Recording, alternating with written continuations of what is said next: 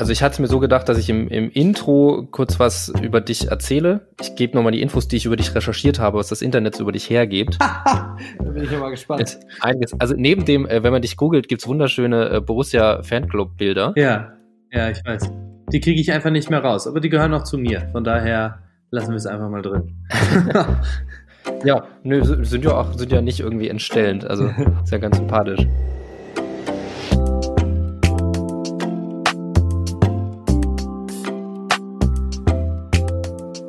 Moin Moin und herzlich willkommen zu Folge 32 von Wer will was von wem woraus.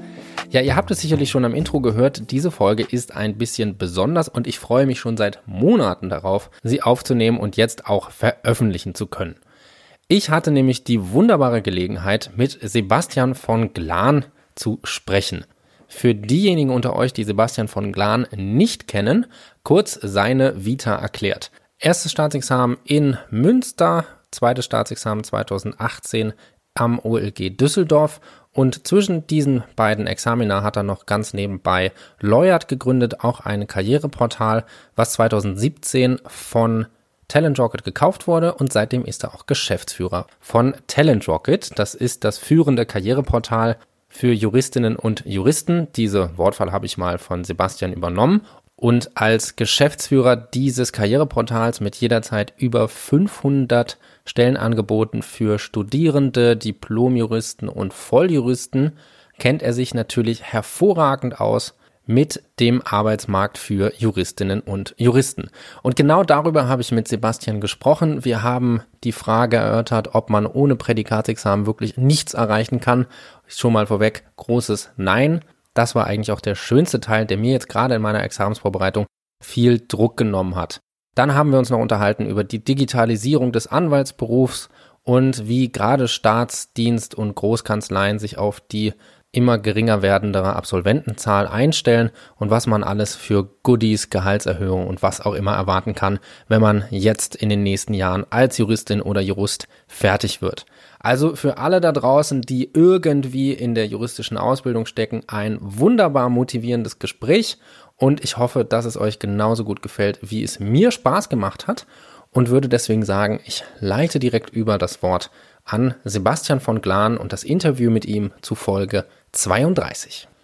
Moment, bevor ich beginne, die Frage, ist das hier Werbung? Werde ich hierfür bezahlt? Die Antwort, nein, werde ich nicht. Talent Rocket und ich haben uns einfach nur überlegt, wir würden gerne zusammen eine Folge machen und über den Arbeitsmarkt für Juristinnen und Juristen sprechen. Das Ganze ist ohne Austausch von finanziellen Leistungen erfolgt. Deswegen kann ich hier auch ganz unabhängig meine Fragen stellen und bin in keiner Weise befangen. Das nur vorweg und jetzt wirklich das Interessante, nämlich die Ausführung von Sebastian von Glan. Wer will was von wem woraus? Der Podcast für Juristen, Juristinnen und alle, die es werden wollen.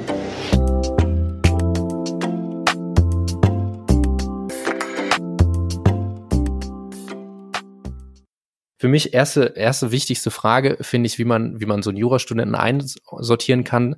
In der Vorlesung Hemd oder Hoodie? Ähm, ehrlicherweise Hoodie. ja. ja. sehr gut. Da sieht man mich auch eher mit. Und äh, ich habe auch immer gesagt, was äh, so den Jurastudenten unterscheidet, ist die, die schon am ersten Semester mit dem mhm. Schönfelder reinkommen und äh, die, die den College-Block dabei haben und da sogar noch den Stift vergessen. Mhm. Wann hast du den Schönfelder gekauft? Ich habe meinen ersten Schönfelder gekauft zum Repetitorium, ehrlich gesagt, ja, genau. Nach dem Grundstudium, Schwerpunktstudium gemacht und dann, dann den, das erste Mal einen Schönfelder in der Hand gehabt, zum ersten Tag Repetitorium. Ja, ich hatte diese ähm, von Nomos diese drei Bücher, Schwarz, Rot, Gelb. Die hatte ich ah, während ja. des Studiums. Und dann natürlich alles, was es von Beck in diesen weißen 5-Euro-Heften gab.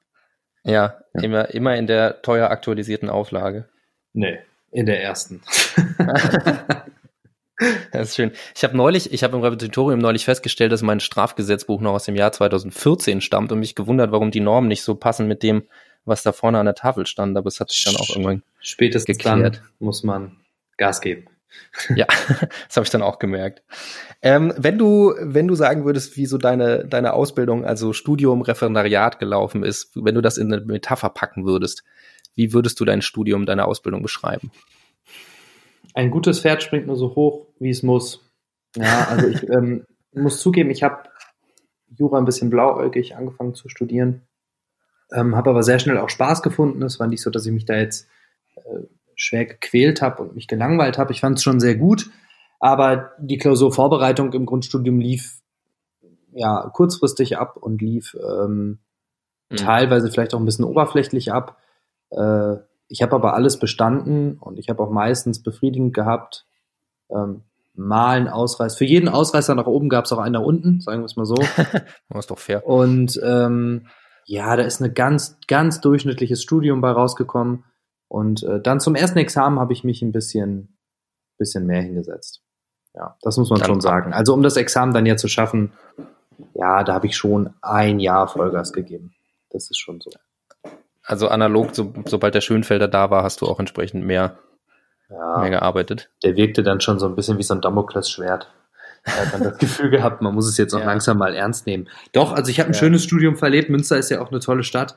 Ähm, super Studentenleben. Und ähm, ja, die Lernphasen waren dann schon so, dass man Gas gegeben hat. Äh, sonst wäre das ja auch sicherlich nicht so ausgegangen. Aber ähm, ich kann jetzt nicht sagen, dass ich meine Leidenschaft dann nach zwei Semestern komplett entdeckt habe und nur noch an Jura gedacht habe. Ganz im Gegenteil. Mhm.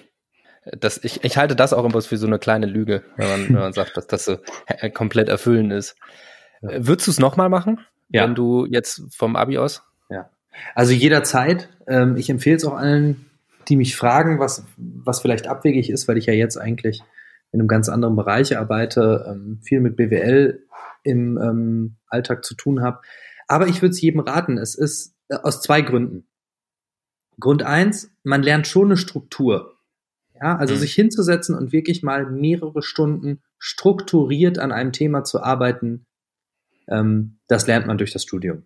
Das wird einem mhm. aufgezwungen. Ja, ohne das schafft ja. man es nicht, die Inhalte sich drauf zu tun und das habe ich nicht wieder verlernt bisher. Also das heißt, ähm, wenn es darum geht, sich, sich mal in ein Thema einzubeißen, ähm, sich erstmal die Grundsätze anzuschauen und dann ins Detail zu gehen. Ähm, ich glaube, diesen klaren Blick, den habe ich aus dem Studium. Ja, weil ich bin ein sehr emotionaler Mensch, ich hatte den vorher, glaube ich, eher nicht. ähm, ja. ja, gut, das widerspricht sich ein bisschen. Ja, ja, eigentlich schon. Ja.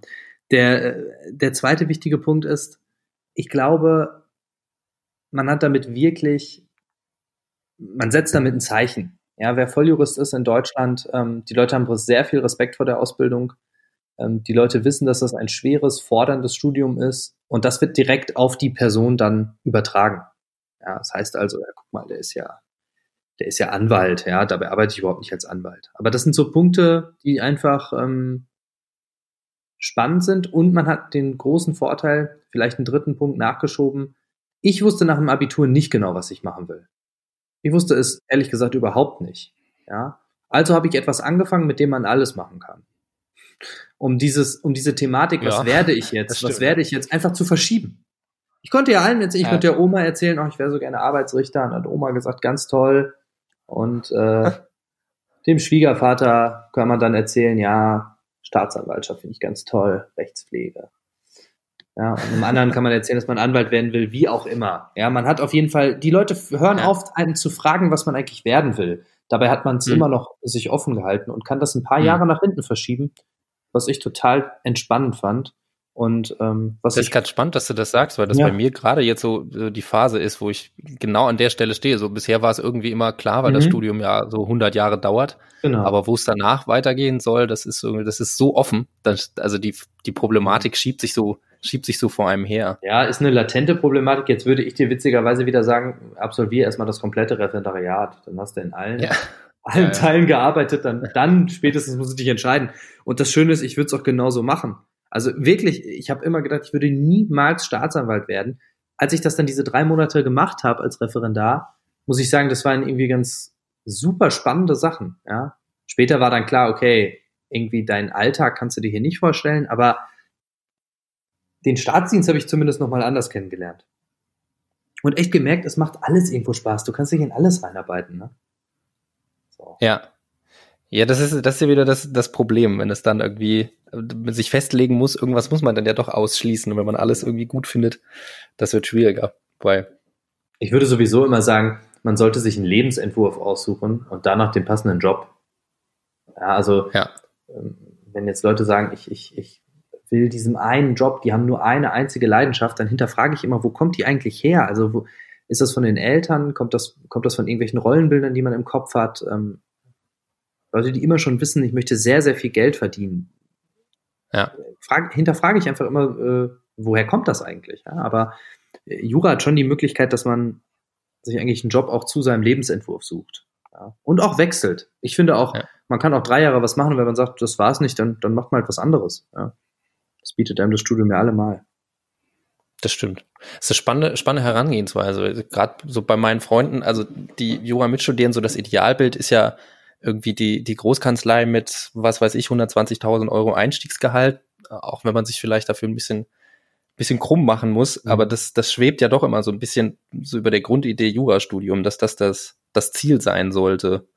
Das finde ich immer, Das war bei mir nicht so, aber ich weiß genau, was du meinst. Also auch ein Großteil meiner Freunde hat das äh, als Leitbild sozusagen vorangestellt. Einige arbeiten jetzt ähm, auch in Großkanzleien.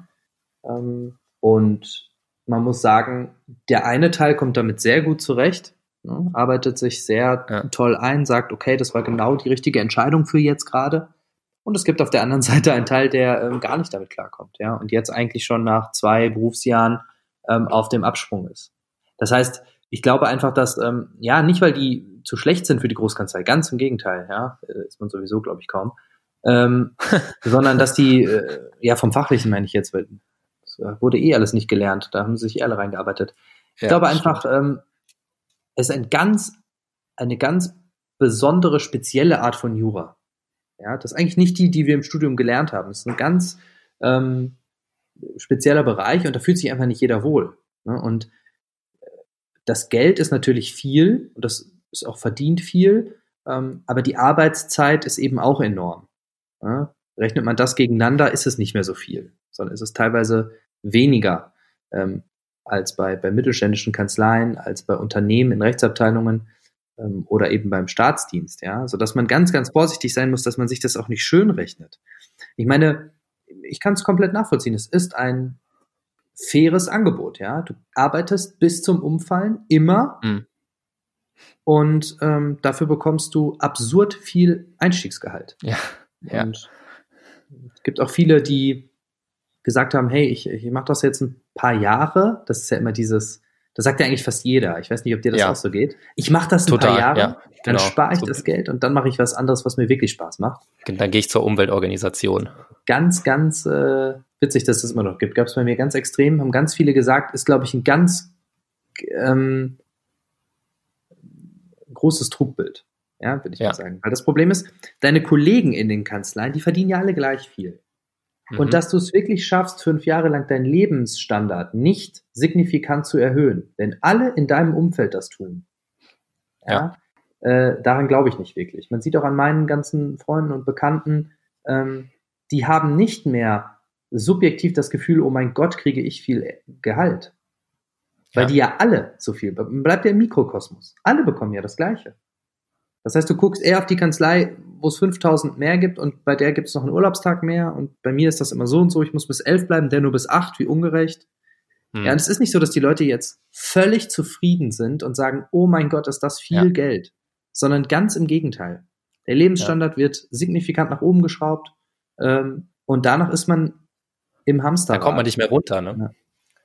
Ich merke, dass das ist so was, was Spannendes, das merke ich jetzt unabhängig von der Großkanzlei jetzt bei meinem Job. Ich bin ja nebenbei noch Flugbegleiter. Mhm. Und das ist auch so genau dieses Großkanzlei-Phänomen gewesen. Mhm. Dass am alle, Anfang im, im Grundkurs haben alle gesagt, ja, ich mache das ein, zwei Jahre. Mhm. Und ich habe das auch gesagt und, Mhm. ähm, und bin dann weg. Und das ist auch, weil dieser Job ja so was Besonderes ist und das ist bei der Mhm. Großkanzlei ist es ja das viele Geld, was das Besondere ist, dass man sich so an diesen Lebens, diese Art zu leben gewöhnt, Mhm. mit viel unterwegs sein, viel Mhm. frei haben, dass da auch, also so viele hängen, also hängen geblieben sind, ist Mhm. immer so negativ, aber die dann nichts mehr anderes machen wollen, Mhm. weil man sich so an das Ganze gewöhnt hat und ja auch der Freundeskreis dann entsprechend tätig ist. Das ist schon, also ich glaube, das liegt immer so, wenn irgendwas besonders herausragt Mhm. beim Job, dann, dann gewöhnt man sich dran, dann findet man das so toll, dann es ist sau schwierig, dann davon loszukommen. genau. Aber wenn du sagst, ähm, dass es eine ganz spezielle Art von Jura ist, was macht, also was ist das Spezielle am Großkanzlei-Jura? Naja, erstmal gibt es natürlich viele Fachabteilungen, aber im Grunde, ähm, die Mandantschaft ist ja immer ähnlich. Ist, sehr solvente Mandantschaft oft im Unternehmensbereich. Ja, mhm. natürlich auch mal sein, dass das der Staat ist, aber oft sind es große Unternehmen.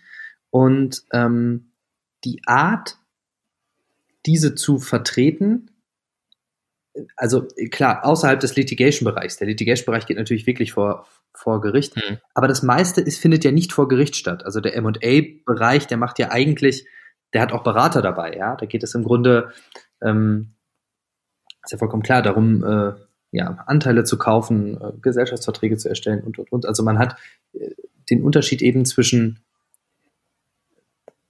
zwischen dem, was man als Berater, als BWLer macht und dem, was dann die Juristen machen mhm. im M&A und Gesellschaftsrecht, ähm, das ist dann sehr eng vernetzt, hat aber nicht so viel damit zu tun, dass man einen Fall auf den Tisch bekommt und frei jetzt erstmal sagt, okay, ich habe das Gesetz, einen Stift und einen Zettel.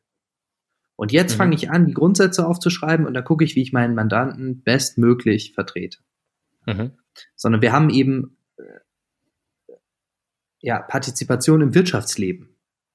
Ja, eine ein großes deutsches Energieunternehmen möchte bis zum Jahre 2030 alle ja, umweltschädlichen Energiesachen in Tochterunternehmen auslagern.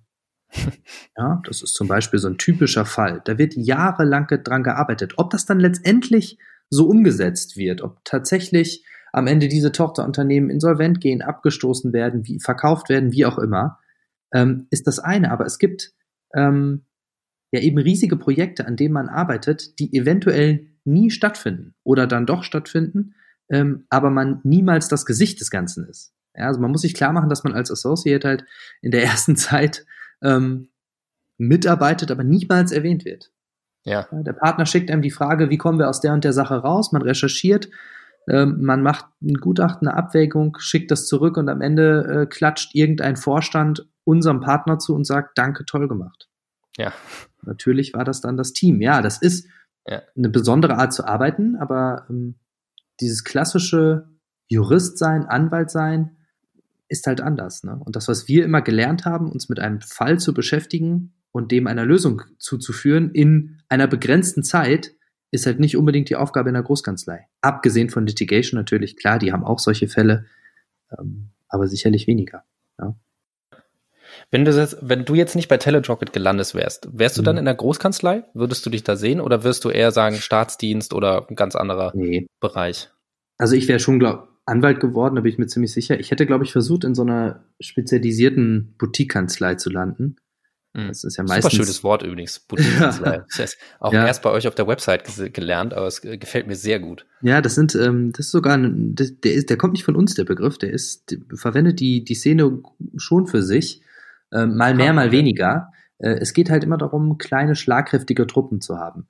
Ähm, mhm. Man hat das ja manchmal so, dass man, sagen wir, ein M&A-Bereich bei einer Großkanzlei funktioniert hervorragend und der M&A-Bereich einer anderen Großkanzlei ähnlich gut und die vier Partner, die dafür verantwortlich sind, zwei von der einen, zwei von der anderen, treffen sich zum Abendessen und sagen, wisst ihr was, wir können das uns eigentlich auch teilen, das Geschäft. Äh, und dann gründen die eben eine eigene Kanzlei ja, mhm. die dann mit 30, 40 Mitarbeitern insgesamt das stemmt, was sonst die Großkanzleien in, den, in, in, in dem Teil gestemmt haben. Und ja.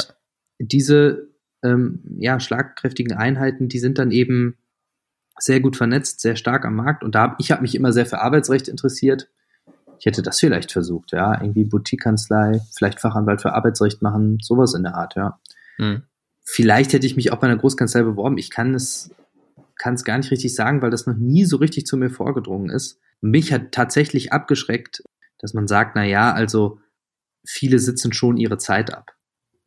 Also das ist eine Sache, die man eigentlich nicht denkt. Man denkt ja, da ist unendlich Arbeit, aber oft ist es so, wenn man um 19 Uhr, 20 Uhr vielleicht mal gehen will, dass dann die Kollegen sagen, ja, also wieso geht er denn schon wieder, ist denn da nichts los und so. Ja, und das finde ich so ein ja. ganz veraltetes System, das ich ähm, an einem Total, Ort, an einen Ort gebunden bin, obwohl da eigentlich nichts mehr zu tun ist. Man muss dazu gestehen, die äh, Großkanzleien, die, die versuchen das schon aufzubrechen, ja. Die, die haben auch, die haben das auch erkannt, die werden da auch äh, dran arbeiten. Aber das wäre für mich grundsätzlich ein Problem gewesen. Also bis 11 Uhr immer zu arbeiten als Angestellter, das ist schon hardcore, finde ich. Ich glaube, das hätte ja, mich abgeschreckt. Der Tag, ist, der Tag ist gelaufen. Das ist. Ja, auf jeden Fall. bleibt nicht mehr viel Zeit für, für andere Dinge. Aber wenn du sagst, die versuchen da äh, gerade die Großkanzleien irgendwie das, das zu ändern, also irgendwie attraktiver zu werden, was ist denn so allgemein? Also ich meine, es ist ja bekannt, dass Arbeitskräfte eher eine Mangelware sind, gerade qualifizierte. Was versuchen denn so Arbeitgeber zu tun, damit sie irgendwie attraktiv für die qualifizierten Kräfte sind? Ich meine, du hast ja jeden Tag mit Stellenausschreibungen zu tun. Mhm. Da wird ja wahrscheinlich um jeden gerungen. Was ist da so, mhm. Was wird so angeboten? Also man hat ja grundsätzlich immer erstmal diese Spirale nach oben mit dem Gehalt. Eine Kanzlei in Düsseldorf, eine Kanzlei in Frankfurt zieht das Jahresbruttogehalt an, alle anderen ziehen mit. So, das ist erstmal so das Offensichtlichste. Was ich ganz schön finde, ist, ein paar Großkanzleien experimentieren jetzt mit äh, den 60-Stunden-Wochen. Weniger Geld, aber dafür ist halt immer um 18 Uhr Feierabend. Oder um 19 Uhr. Ne? De deutlich signifikant weniger Geld, aber du hast damit mhm. auch natürlich viel Verantwortung weniger. Du weißt, ich kann dann gehen und die Leute gehen dann auch, weil sie haben ja auch auf Geld verzichtet. Das ja. heißt, die bleiben dann nämlich nicht bis 19 oder bis 20 Uhr, sondern sie gehen Punkt in dem Moment, der abgesprochen ist. Und ähm, das finde ich ganz toll, dass man versucht, also Arbeitszeitmodelle in irgendeiner Art und Weise eben zu integrieren. Im Mittelstand gelingt das oft noch besser, ähm, weil die natürlich auch nicht flächendeckend entscheiden müssen. Die können mal einen Kollegen ein Jahr ähm, in so ein Sabbatical schicken, ohne Probleme. Die Großkanzlei ja. muss ja immer sofort eine Regel daraus machen. Aber diese Arbeitszeitmodelle sind sicherlich ein großer Versuch, Kandidaten davon zu überzeugen. Dann, was man ganz oft merkt, ist, dass dieses Mentoring ein Thema ist. Also Großkanzleien versuchen einem oder bieten einem an, sehr eng mit Partnern in den Austausch zu kommen, einen Mentor an die Seite gestellt zu bekommen, der einen fördert, der ähm, die Fähigkeiten erkennt, der einen verbessert. Man versucht also die Einstellungen nicht mehr in diese anonyme Masse übergehen zu lassen, sondern ganz gezielt Leuten zu, Leute zu unterstützen und Teil des Teams zu machen. Ähm, ich kann jetzt nichts zur Qualität sagen, ich weiß, dass das aber viele anbieten. Ja, und ich halte das erstmal für ein super System. Ähm, wie viel Zeit dann letztendlich ein Partner wirklich hat für so ein Mentoring, ähm, da muss man dann einfach auf, auf Berichte hören von Leuten, die da schon angefangen haben. Glaubst du, dass das funktioniert? Also glaubst du, dass die äh, weiterhin qualifizierte Kräfte in ausreichender Zahl finden oder gibt es da welche, die, die das schwierig haben? Ich glaube, dass es, ähm, dass es ein Riesenproblem wird. Ja, ich glaube, dass es ein Riesenproblem wird. Die jetzige Generation, das heißt, du und deine ganzen Kommilitonen, das ist noch eine Generation, die noch gar nicht richtig verstanden hat, wie der Arbeitsmarkt eigentlich gerade aussieht, ja, wie viele Probleme alle haben. Ich meine, äh, es kommt, es kommt eine wahnsinnige Pensionswelle vom Staat auf uns alle zu. Wenn der Staat nicht komplett handlungsunfähig werden will, dann wird er es schaffen müssen, massiv Juristen für sich zu begeistern. Das wird nur über Geld und über tolle, ja, über Familienzeit, über was weiß ich. Ich weiß nicht, wie der Staat das machen wird, ja. Aber er wird was machen. Er wird was machen, weil 30 Prozent der jetzigen im Staatsdienst ähm, angestellten Juristen geht bis 2030 in Ruhestand.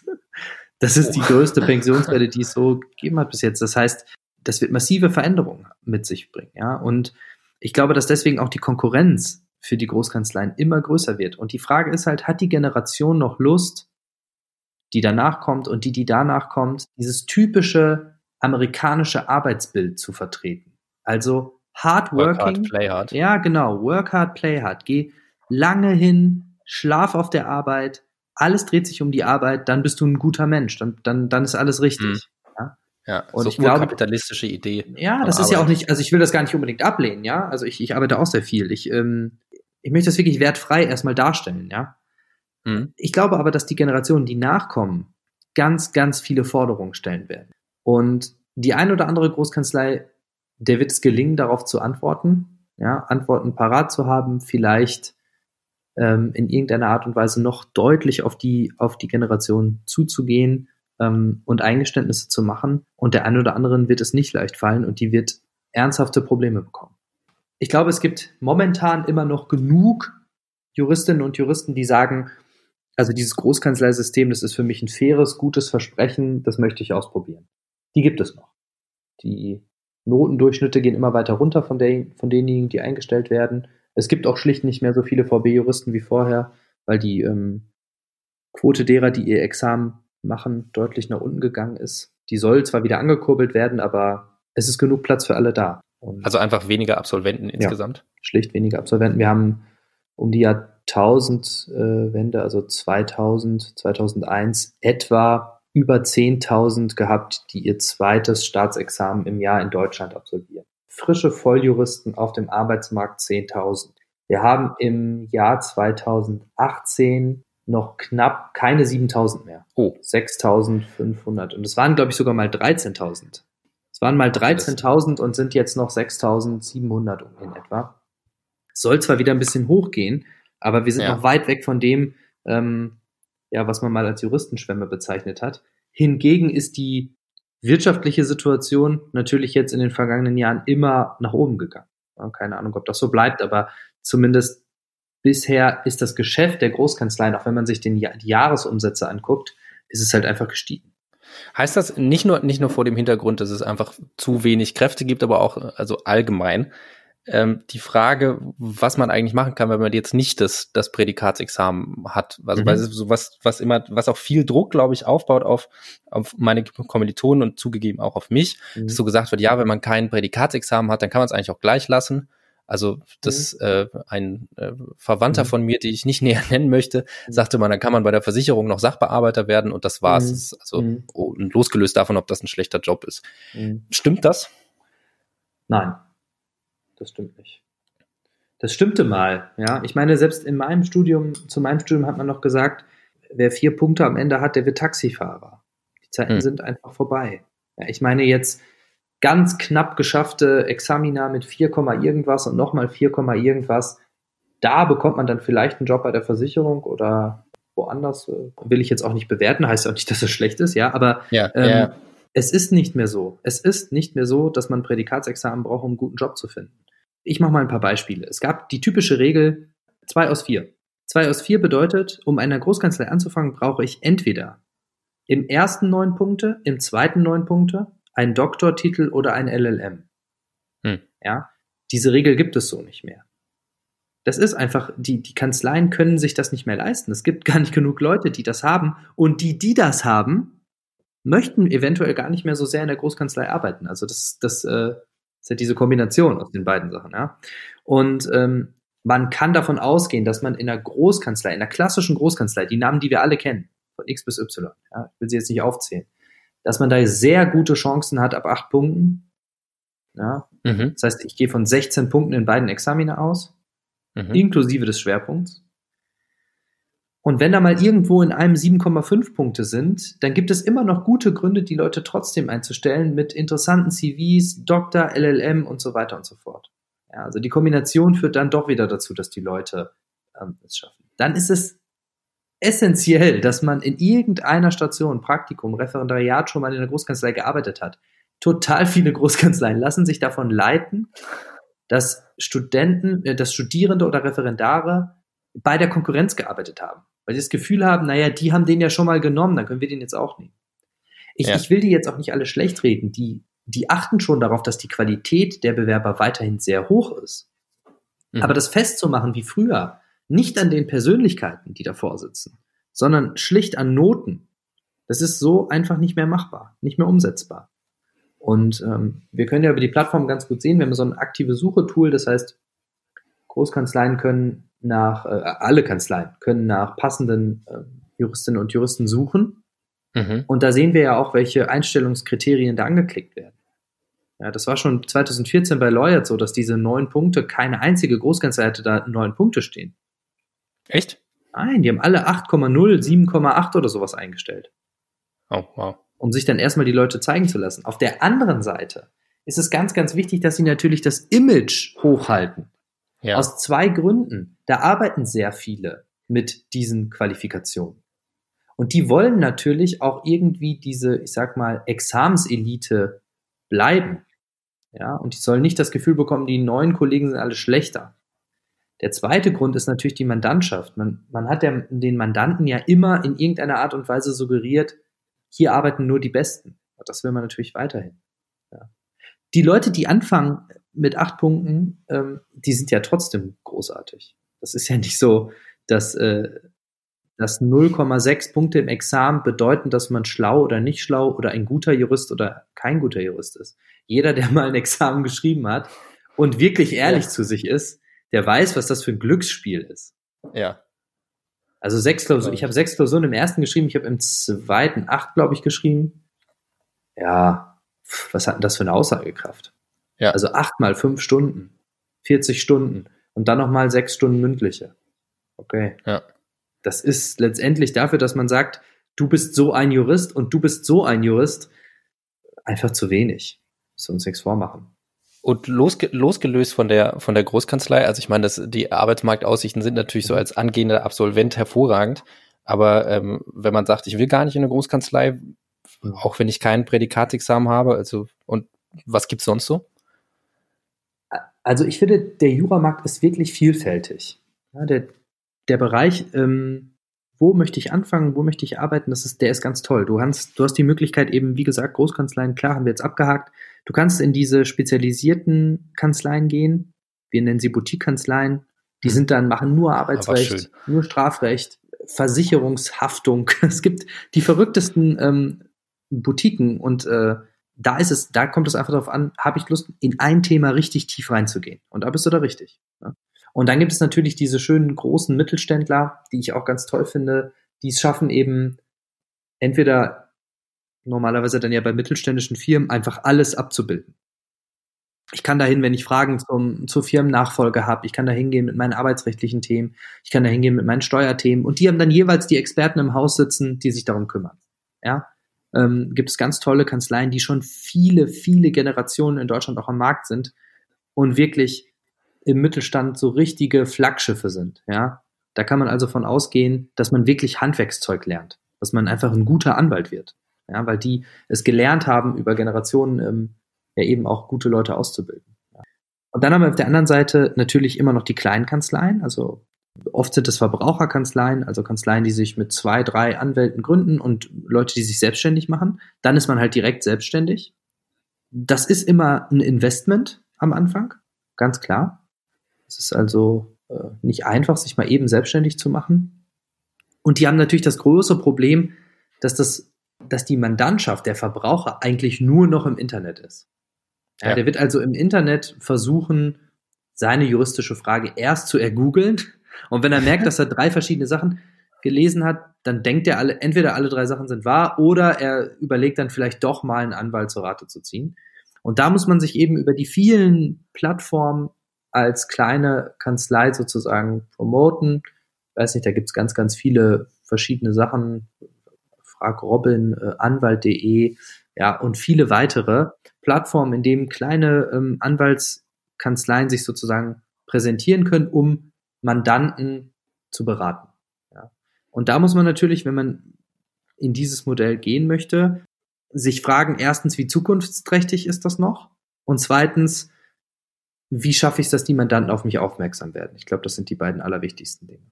Weil wir müssen uns klar machen, dass Legal Tech, also eine Automatisierung von Recht, durch viele Firmen vorangetrieben wird, die vor allen Dingen ähm, im Bereich des, der Verbraucheranwälte arbeiten. Es gibt Anbieter, die dir bei einer Mietminderung helfen. Es gibt Anbieter, die dir bei Flugverspätungen dein Geld zurückholen mit wenigen Klicks. Und da ist es natürlich dann, die haben solche Market, die sind solche Marketingmaschinen, da ist es sehr schwer für eine Drei-Mann-Kanzlei aus äh, Berlin, Pankow, da irgendwie mitzumischen. Das ist eine schöne Überleitung, fast ein bisschen, als hätten wir es abgesprochen, ähm, was ja gar nicht der Fall ist. Aber wenn du sagst Legal Tech, mhm. wie wirkt sich das also wie, wie wird das weiterentwickelt? Was, was gibt's da schon? Du hast jetzt diese Portale angesprochen. Mhm. Ich meine, das sind ja einfache Sachen, die da bearbeitet werden, zumindest die, die ich kenne, diese mhm. Flugverspätungssachen. Mhm. Aber auch in den größeren Kanzleien, die ja komplexere Themen bearbeiten oder allgemein komplexere Themen. Wie wirkt sich das mhm. aus? Merkst du das schon bei den, bei den äh, Stellenangeboten mhm. oder sind die, sind die klassischen Arbeitgeber da noch gar nicht so, so drauf gepolt? Also, man muss einmal unterscheiden, im Legal Tech gibt es ja, Legal Tech ist ein sehr weiter Begriff. Ja, und ich habe mich natürlich mit der Szene viel befasst, bin, bin viel unterwegs. Wir selber, Talent Rocket an sich, wird manchmal zu Legal Tech hinzugezählt. Wir selber sind eigentlich HR Tech, also Human Resource. Ja, mhm. wir bieten eigentlich eine Technologie, die es einem ermöglicht, schneller und besser an Bewerber zu kommen. Deswegen sind wir kein klassisches Legal Tech, aber wir sind natürlich trotzdem eine digitale Tech-Firma im Legal-Bereich, um das mal so zu umschreiben. Deswegen, ja. ähm, man muss immer bei Legal Tech, äh, gibt es sozusagen erstmal Tech-Anwendungen, die den Arbeitsalltag des Anwalts verbessern, ihn aber in keinster Weise ersetzen. Beispiele. Es gibt ähm, Tools, mit denen ich die Zeit gut messen kann, die ich arbeite. Es gibt Tools, mit denen ich Verträge auslesen kann. Es gibt Tools, die mir bei der Vertragserstellung helfen. Ja? Die mich fragen, hast du an Haftung gedacht? Hast du die Adressen richtig eingetragen? Die einfach mitdenken und mir sozusagen Beispiele geben. Es gibt dann Doc-Reviews, also Möglichkeiten, große Datenmengen nach bestimmten Sachen zu durchforsten. So. Die sind mal mehr, mal weniger intelligent. Die sollen natürlich alle am Ende möglichst intelligent sein. Ähm, Nennt sich zumindest so. Ja, natürlich. Also sie sind alle auf der Suche danach und ich muss sagen, da sind sehr, sehr fleißige Kolleginnen und Kollegen dabei, großartige Projekte anzustoßen. Vollkommen klar ist, jetzt gerade ist das noch nicht so, dass man ähm, einem Algorithmus sagen kann, was man für einen Vertrag braucht oder was man für eine Klage braucht und der druckt die fertig aus. Ist natürlich noch nicht möglich. Aber die arbeiten alle daran und das wird irgendwann kommen. Und dann ist die Frage, wozu brauche ich einen Anwalt? Ja, ähm, es wird, glaube ich, immer entscheidender, um damit deine Frage zu beantworten, dass ein Anwalt ein spezialisierter Berater wird, der das Recht kennt und der eine gute Taktik weiß, wie man sich bei gewissen Rechtsproblemen verhält.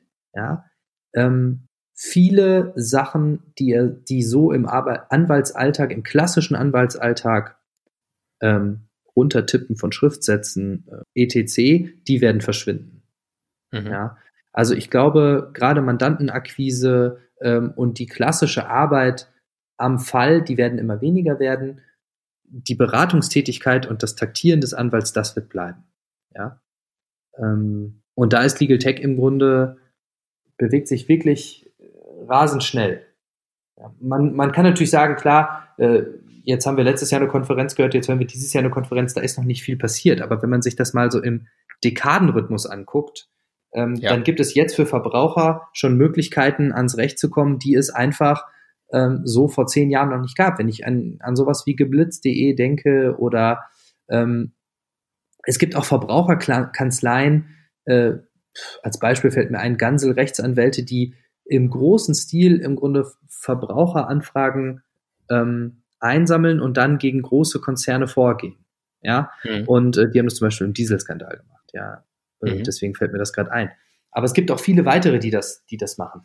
Das ist, das ist natürlich dieses Bündeln von vielen Mandantenanfragen. Das war früher einfach nicht möglich. Da hätte man ja mit Zeitungswerbung oder Telefonakquise ja. ähm, Leute anrufen müssen. Und äh, die Werbung eines Anwalts ist ja gesetzlich auch immer sehr begrenzt.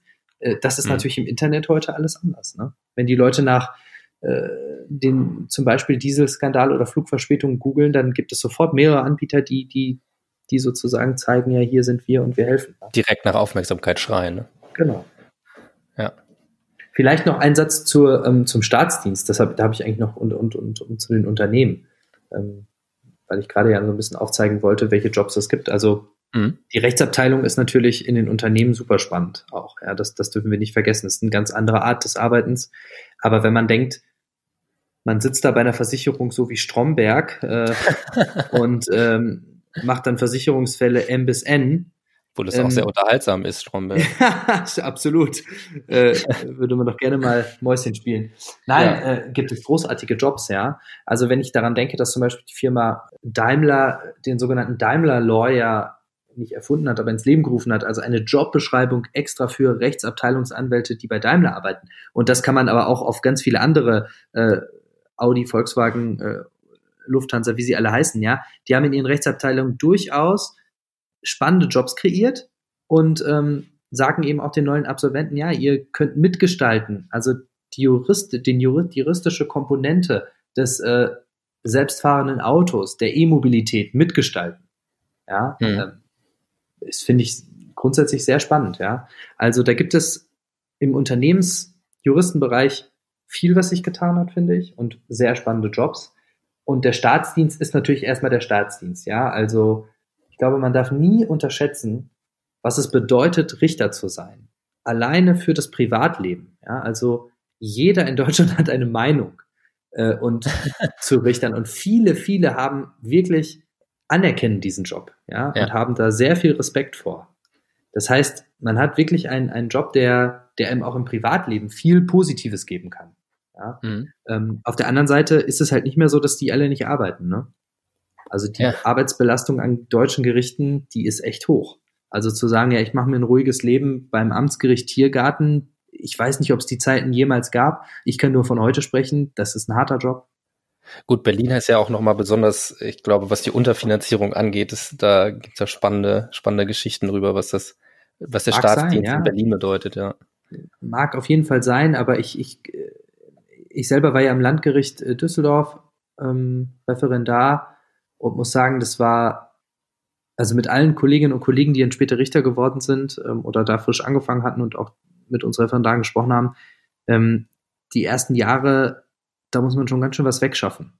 Ja? Mhm. Und dann kann es natürlich sein, dass man sich letztendlich einen Arbeitsalltag auf jeden Fall einrichtet, der, der nicht die Arbeitsbelastung einer Großkanzlei hat. Ja? Ich hoffe, ich trete da jetzt keiner Kollegin und keinem Kollegen zu nahe, aber ja. da bin ich mir sehr, sehr sicher.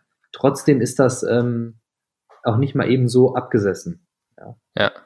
Es wird ja auch so verkauft, also der Staatsdienst als das eher mhm. entspannte und dafür halt die, das Gehalt entsprechend, aber dafür dafür ruhiger.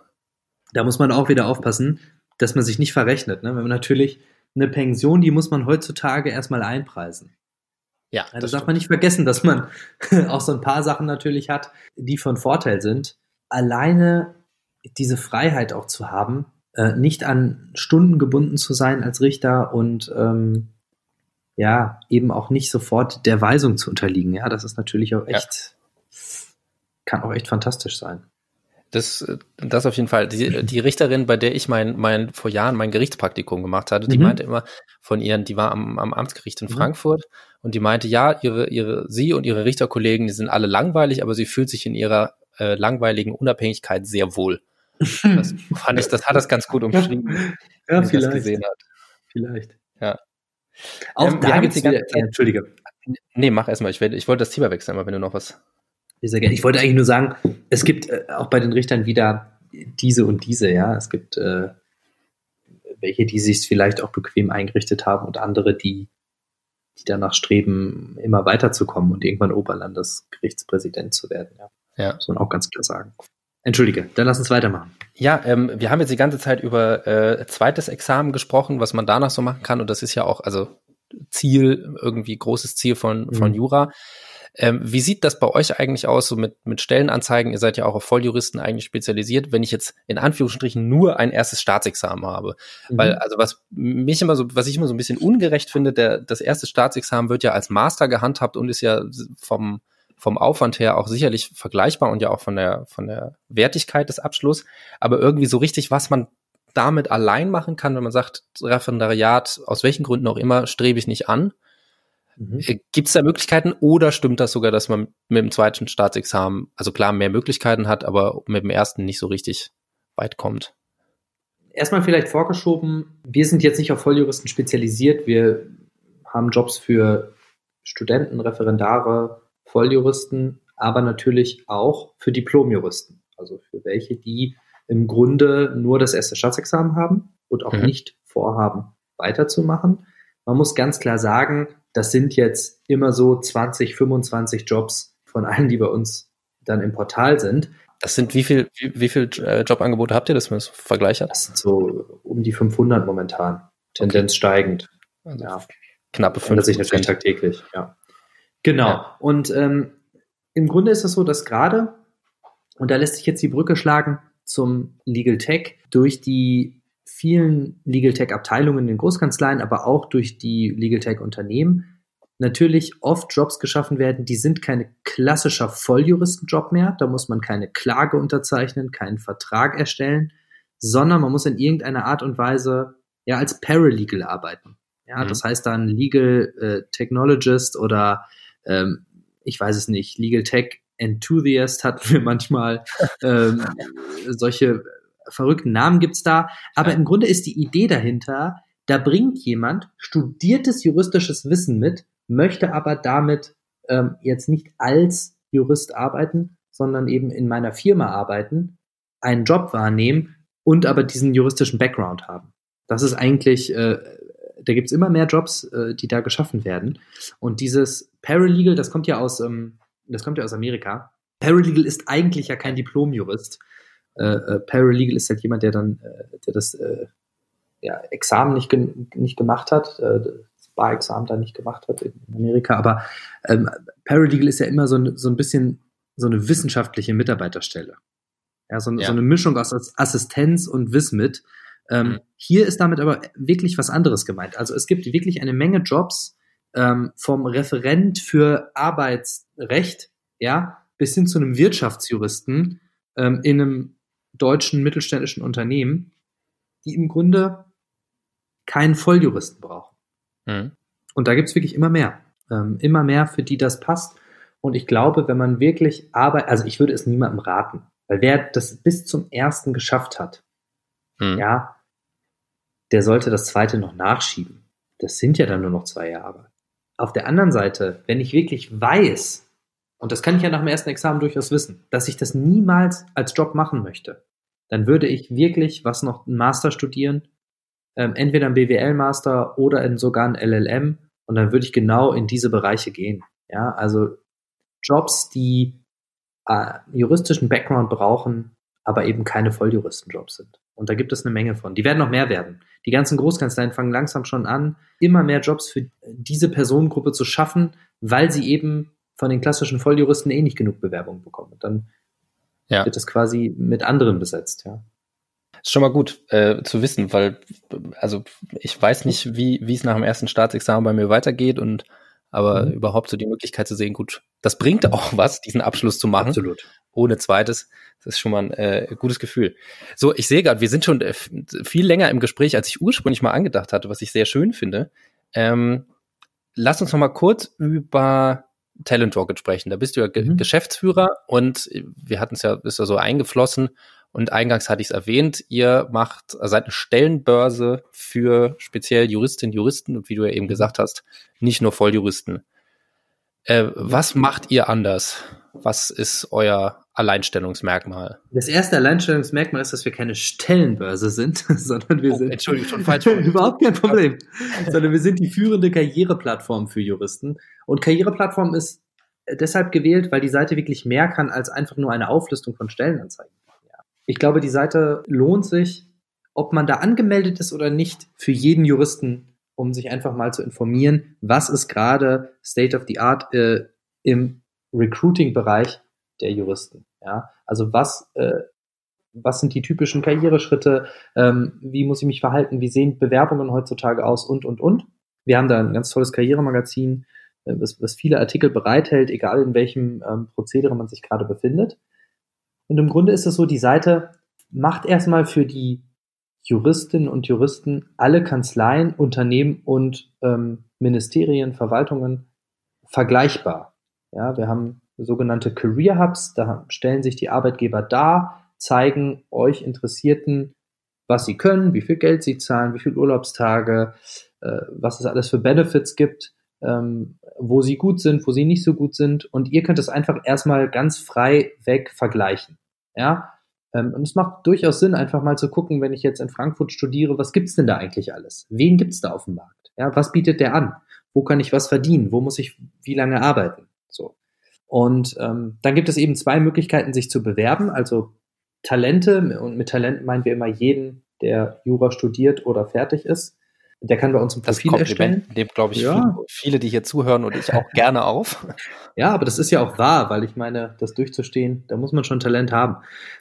Ja. ähm, Im Endeffekt äh, baut man sich sein, ähm, sein Profil da zusammen in wenigen Klicks und kann dann bei einer Kanzlei einfach auf Bewerben klicken.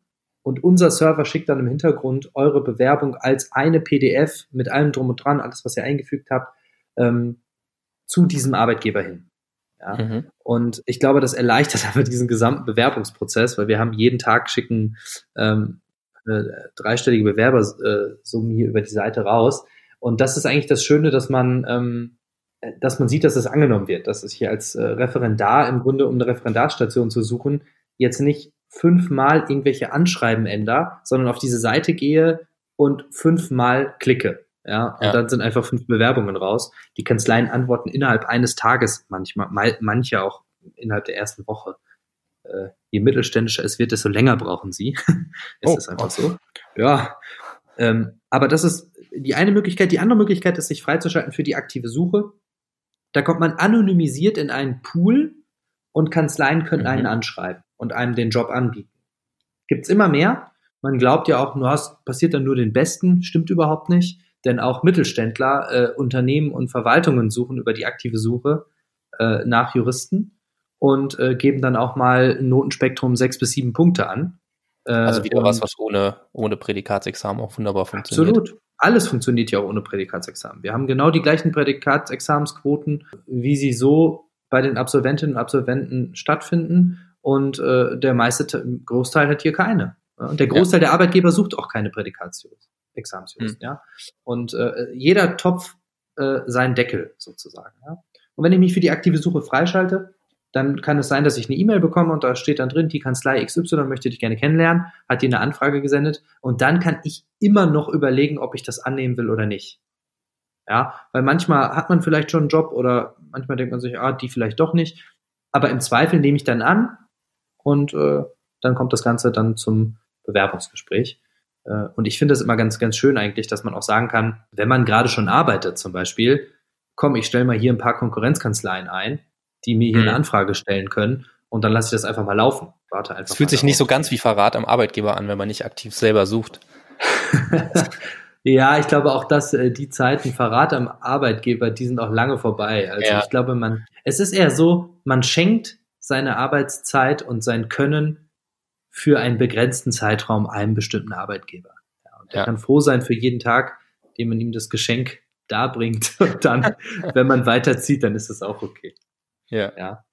Genau, das ist Talent Rocket, also im Grunde eine, eine Plattform für eine ganz bestimmte Zielgruppe. Nur die Juristen, alle anderen fühlen sich da, glaube ich, auch nicht wohl. Ja. Ja gut, wenn man keinen Job findet, dann äh, ich es könnte deprimierend sein, wenn man die. Qualifikation nicht mitbringt. Äh, was kostet das eigentlich? Nochmal letzte. Also für Studenten, Referendare und Juristen komplett umsonst. Die Kanzleien müssen ja eine Menge dafür zahlen. die Talente sind also Geld wert.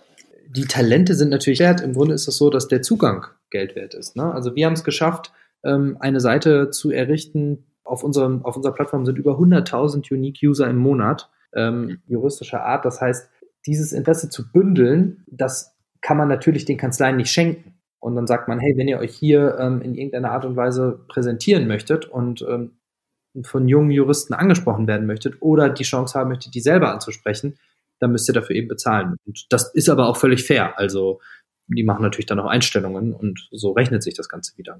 Cool. Äh, das, das finde ich klingt alles sehr schön. Und äh, wir sind jetzt schon, ich sehe fast, fast eine Stunde dabei. Ich glaube, ich glaube, damit können wir es beschließen. Eine Möglichkeit Mhm. möchte ich noch geben. Und zwar entweder als du, als äh, Sebastian von Glan Mhm. oder als Geschäftsführer von Telerocket den, das letzte Wort. Das soll dir obliegen. Und du darfst, darfst frei, frei entscheiden, was du noch mal raus in die Welt senden möchtest. Äh, vielen Dank, Vincent. Dann mache ich das doch einfach als Privatperson.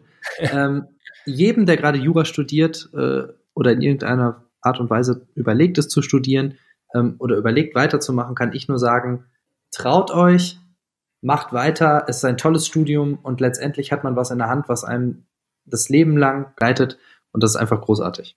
Schön. Das motivierende Worte zu Abschluss. Ich danke dir ganz herzlich für deine Zeit. Es war sehr spannend, dir zuzuhören. Ich hoffe, dass das da draußen bei der Zuhörerschaft genauso ankommt, aber da bin ich mir ziemlich sicher. Und mehr als dir für deine Zeit zu danken, bleibt mir dann nicht. Vielen Dank, Vincent, war sehr, sehr schön. Dankeschön. Das war fast eine Stunde Interview mit Sebastian von Glan und ich hoffe, ich habe euch nicht zu viel versprochen und es hat euch genauso gut gefallen, wie mir das Interview zu führen Spaß gemacht hat. Da das ja ein ganz neues Format ist, interessiert es mich heute umso mehr, wie es euch gefallen hat und ich würde mich sehr freuen, wenn ihr mir dazu ein paar Worte schreibt. Das geht über Facebook, facebook.com slash jurapodcast oder auch über meine Instagram-Seite, das ist meine private Seite, deswegen seid nett. Das ist The Real Vincent Hofmann. Ich packe die Kontaktdaten nochmal wie immer in die Show Notes und Beschreibung und mir bleibt jetzt nichts anderes übrig, nach fast einer Stunde Interview und zu sagen, als dass ich mich natürlich freuen würde, wenn ihr Wer will was von wem woraus bis zur nächsten Woche weiterhin gewogen bleibt und wünsche euch nach diesem motivierenden Folge ganz besonders viel Spaß bei der weiteren Vorbereitung in der juristischen Ausbildung.